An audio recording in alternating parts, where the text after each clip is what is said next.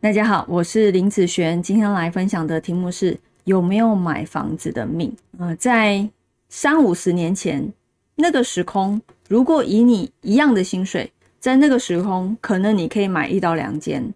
但是以现在的时空，房价不一样了，或许你可能半间都没有办法。哦，一样的薪水哦，哦，所以我觉得并不是你有没有这样子的命，而是在流年里面，当有一些流年。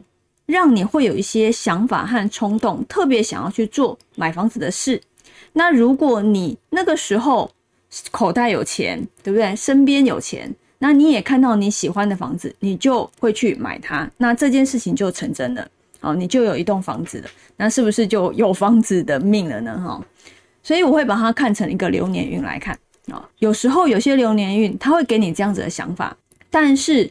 并不是每一个人有这样子想法的人，他都可以去做这样子的事。好，我前面有提了，你有这样子的想法，你很想买一间房子，但是你身边没有钱，你口袋不够深，很抱歉，那还是没有办法实现这件事情。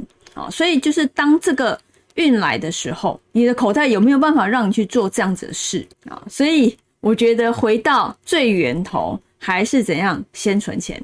如果呢，你今天钱存到了。那你没有这样子的运，代表什么？你可能现在还不想买，或者是你现在还不需要。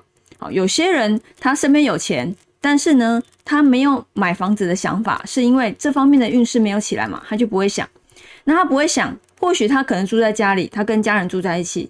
我觉得，诶，我就是要跟家人住啊，我后面也跟家人住在一起啊，那我也没有买房子的需求。好，或者是啊，我就不想买啊。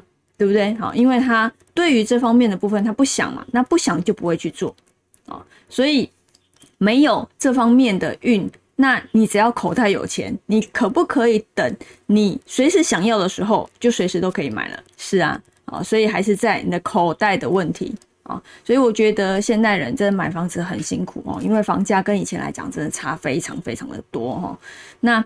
嗯，总归还是一句话啦哈，不管有没有这方面的命或有这方面的运哦，就算你口袋有钱，你随时要买都可以啊。就算你没有这样子的命，没有这样子的运，也可以买，好，也可以买哈。只要口袋有钱，怎么可能没办法买呢？